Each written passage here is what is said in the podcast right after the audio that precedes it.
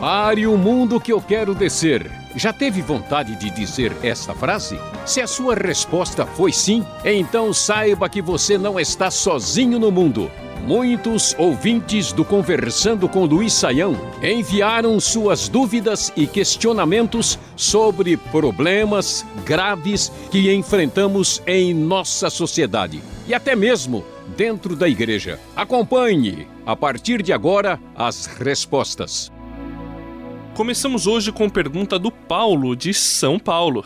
Quem é o culpado pela morte de Jesus? Alguns dizem que são os judeus, outros dizem que são os romanos, outros dizem que é Pilatos. Agora, quem a Bíblia culpa, aponta como aquele responsável pela crucificação de Cristo? Bom, André, vamos aí lidar com essa pergunta, que é uma pergunta importante, séria, né, que o Paulo nos apresenta. Vamos lá. Primeiro, a gente tem que entender o seguinte: a Bíblia não, não tem nenhuma intenção de culpar no sentido de provocar uma hostilidade para qualquer tipo de pessoas ligados à questão da morte de Cristo.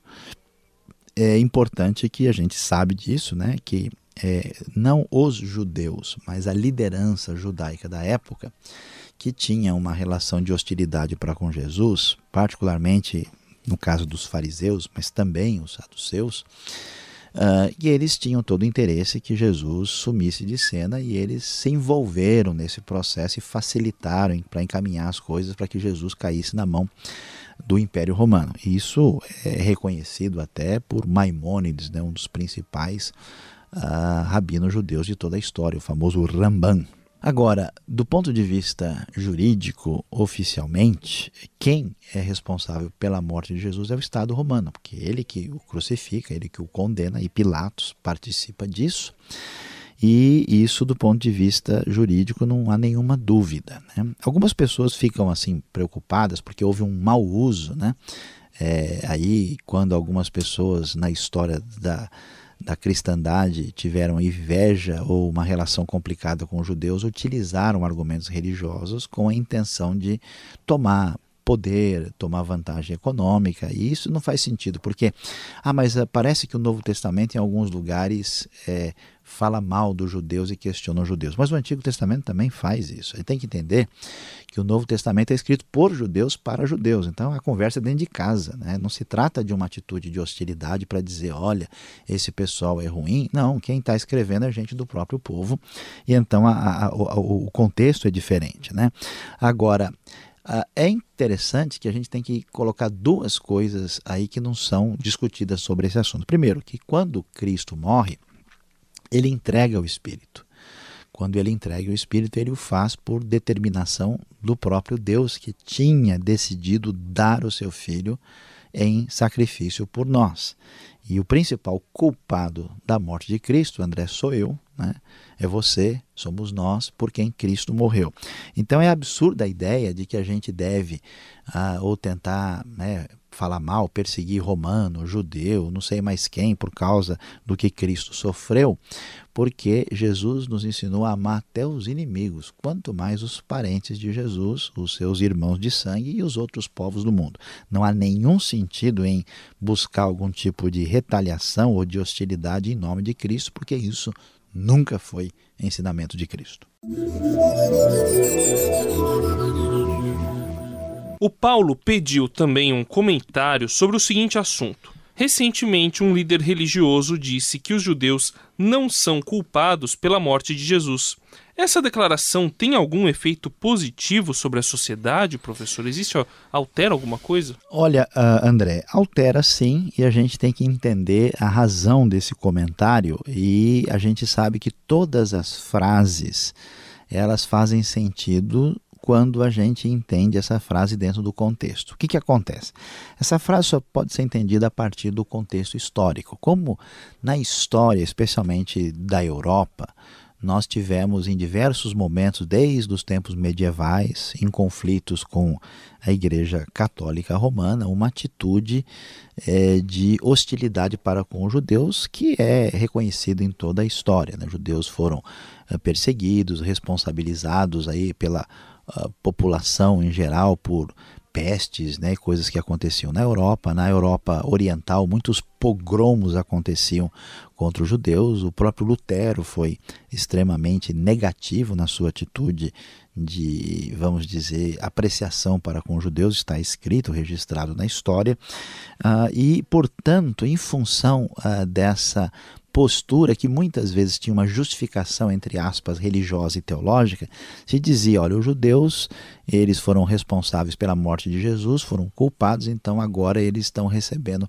entre aspas o castigo que merecem, que é até uma coisa que teve por trás até do apoio que foi dado absurdamente ao nazismo. Então, nesse sentido de dizer que os judeus são culpados culpados pela morte de Jesus, no sentido em que eles merecem algum tipo de retaliação, isso é um absurdo total. E está claro, a proposta aí apresentada por um líder religioso, que eles não são culpados nesse sentido.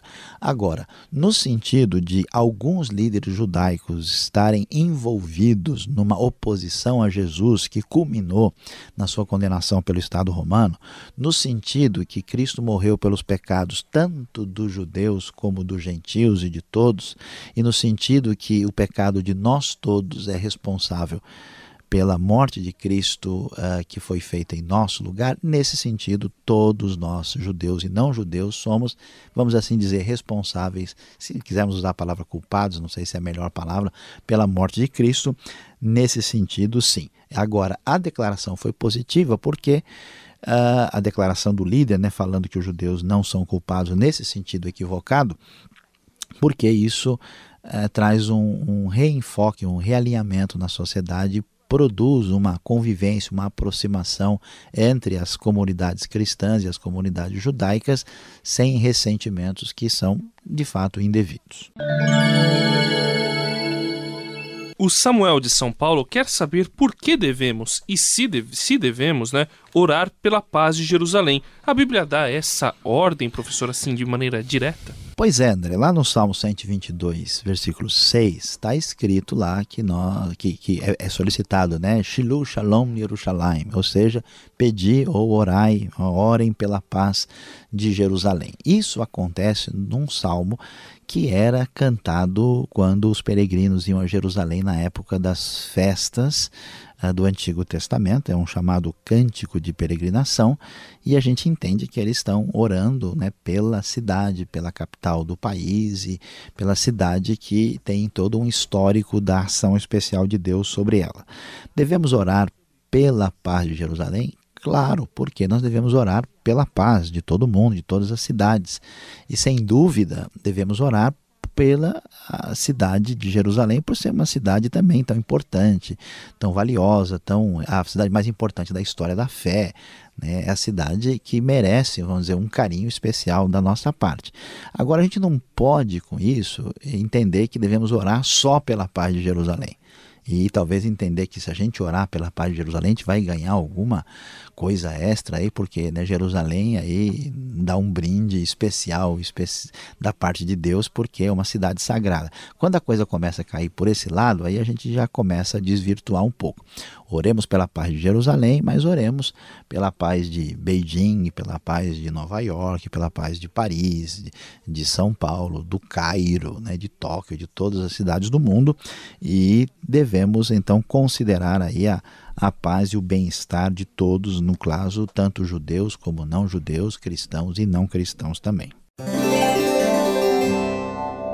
Para finalizar, pergunta do ouvinte Joel do Paraná. Existe algum motivo especial ou espiritual para que haja tantas guerras no Oriente Médio? Bom, André, nós temos de fato algumas questões que têm que ser entendidas aí. É, é, é complicado a gente responder uma pergunta tão assim vasta em, em pouco tempo. Ali nós temos uma situação difícil que é decorrente eh, da maneira como a, a região foi dividida né? A, a, região tem um histórico de presença e população e cultura judaica muito da mais antiga de todos que está ali. Depois nós temos uma presença árabe, islâmica e até mesmo presença de grupos cristãos históricos minoritários.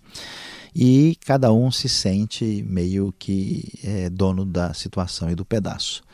E diante disso, é, o que, que acontece? Na hora de definir esses detalhes, há muita controvérsia, porque o espaço é pequeno e o número de pessoas interessadas é muito grande. Isso passa por interpretações religiosas, isso passa por convicções políticas, isso passa por um histórico de guerra.